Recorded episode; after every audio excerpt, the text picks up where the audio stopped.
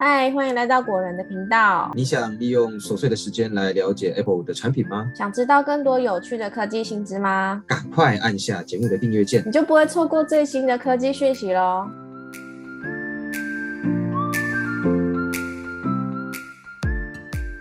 嗨，大家好，欢迎来到果仁聊科技，我是 Silver。这个礼拜的果仁科技周报呢，有四则新闻要跟大家分享。那第一则新闻是 Booking.com 爆出全球欠款，那到底是发生什么事情呢？为什么日本饭店要集体提告？好的，那 Booking.com 到底发生了什么事呢？这个全球最大的网络订房平台，这阵子因为被揭露积欠许多国家饭店业者款项，尤其是在日本的业者，而涉及的金额从几百万到几千万日元不等，欠款的时间长达一到两个月。那许多饭店业者在多次尝试联络 Booking.com 之后，因为得不到任何回应，所以决定采取法律手段来维护自己的权益。后来发现，包括泰国、印尼以及欧洲的旅宿业者也都遭遇欠款问题，而且他们全部呢都有试图去联络 Booking.com，但是也都没有收到任何回应。拖欠饭店款项这件事情呢，对于旅宿业者来说是有相当大的影响，因为很多业者的营收有很大一部分都是来自于 Booking.com。那欠款事件会直接影响他们的现金流，甚至影响到员工的薪资发放。那在新闻这几天爆发之后，Booking.com 在十月十号晚上终于发布了声明，也解释了他们欠款的原因。他们表示，主要是因为他们正在进行支付平台的转移，并在这过程中呢，对于系统安全性进行了维护和改进，但却遭遇了技术问题，进而导致款项的积欠。虽然目前大部分的支付操作已经恢复正常了，但还是有部分旅宿业者受到影响，仍然有付款延迟的问题存在。那这件事情呢，在 PTT 上面也引起很大的讨论。有网友认为，既然 Booking.com 已经出现疑似财务危机的事情，那不如转用 Agoda 好了。但其实 Booking.com 跟 Agoda 是同一个集团的两个品牌，这两家订房网站都是属于 Booking Holdings 这个美国企业。照理来说，如果 Booking.com 真的有什么财务危机的话呢，Agoda 应该也会有危险。而且 Booking Holdings 的股价目前还没有受到太大的影响，所以目前看起来不像是财务状况造成的。那网友也建议大家，如果近期大家有要出国，而且是透过 Booking.com 订房的话呢，可以写个 email 和饭店确认一下自己的预订情况，会比较安心。那以上呢是关于 Booking.com 的欠款新闻。第二则新闻是，新款 PS 五无预警发表了轻量化的机身，升级 e t b 容量，还有可拆式光碟机。就在 PS 五发表将近三年以后，供货趋于稳定的时候呢，索尼互动娱乐在十月十一号凌晨正式推出新款式的 PS 五主机。这次新款从更新亮点来看，比较像是偏向轻量化机身的 Slim 版本。而非性能提供的 Pro 版本，外观上面最明显的不同就是机身的体积缩小百分之三十，重量减轻有两个版本，分别是减轻了百分之十八以及百分之二十四。侧面盖板也透过斜切线条切分为双层设计，上半部侧板采用全新亮面质感，而下半部侧板则是维持原有的消光质感。机身前方的连接副呢，也从 USB A 跟 USB C 改为双孔的 USB C，不过其中一组速度仍然是 USB 二点零的规格。新款 PS 五会标配一组水平摆放用的支架，那如果你想要垂直摆放呢，就需要另外选购新版垂直摆放的支架。那这个支架的价格是二十九点九九美元，折合台币大概是九百六十二块。那规格的部分，原本让玩家诟病的 SSD 容量，从八二五 GB 提升到了一 TB。那多这个一百七十五 GB 的容量呢，就能让玩家额外存放一到两款游戏大作。再来说到改款最大的亮点，也就是可拆式光碟机了。新款 PS 五的光碟机改为可拆式设计。标准版呢会直接内建一组光碟机，那数位版可以日后选购安装，建议售价是七十九点九九美元，台币大概是两千五百元左右。那这个新款 PS 五呢，计划会在今年的十一月率先在美国地区还有官方线上商店贩售。之后也会陆续在其他国家地区提供。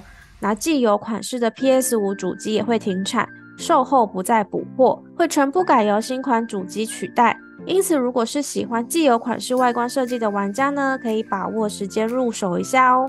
以上是关于新款 PS 五的新闻。再来是第三则新闻，升级到 iOS 十七以后，觉得 WiFi 变慢，这个不是错觉，因为很多人也都遇到了相同的状况。根据外国媒体 Make Rumors 的报道，有不少网友反映，自从换了 iPhone 十五以及升级到 iOS 十七以后呢，常常遇到开 WiFi 却不能上网的问题。网友说，他们开启 WiFi 以后，经常出现 App 没有反应，或者是连线很慢的状况。啊，有时候可以上网，但是其他需要联网的 App 可能会需要跑很久，或者是根本没有办法载入内容。而且 WiFi 无法使用的状况时好时坏，有时候会出现，但有时候又正常。就算换了一个 WiFi 讯号也一样。但如果关掉 WiFi，改用行动网络上网的话，又变得正常了。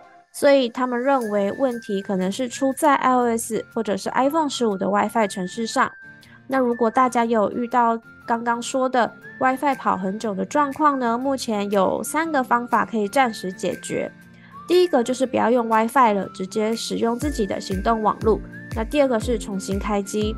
有网友建议重新开机哦，或者是把 iPhone 的飞行模式开启以后再关闭，让 WiFi 重新连线。这样的话，WiFi 跑很慢啊，或者是无法上网的问题也会暂时解决。但是可能过一阵子呢，又会再发生。那第三个暂时解决的方法呢，是设定另外一组 DNS。大家可以试着设定使用另外一组 DNS 来解决 WiFi 跑很慢的问题。你可以从个别的 WiFi 讯号中调整 DNS 的设定。那利用上面这三个方法呢，都可以暂时解决 WiFi 的问题。毕竟这些方法就是治标不治本。虽然目前苹果还没有针对这项问题给予相关的回应，但是因为反映的人不少，所以苹果应该也会尽快推出相关的更新来补修 WiFi 载很慢的这个 bug。那以上呢就是 iOS 十七遇到 WiFi 变慢问题的新闻。再来是最后一则新闻，今年苹果可能还会有新品哦。传言表示，iPad mini 七跟 iPad Air 六都准备推出了。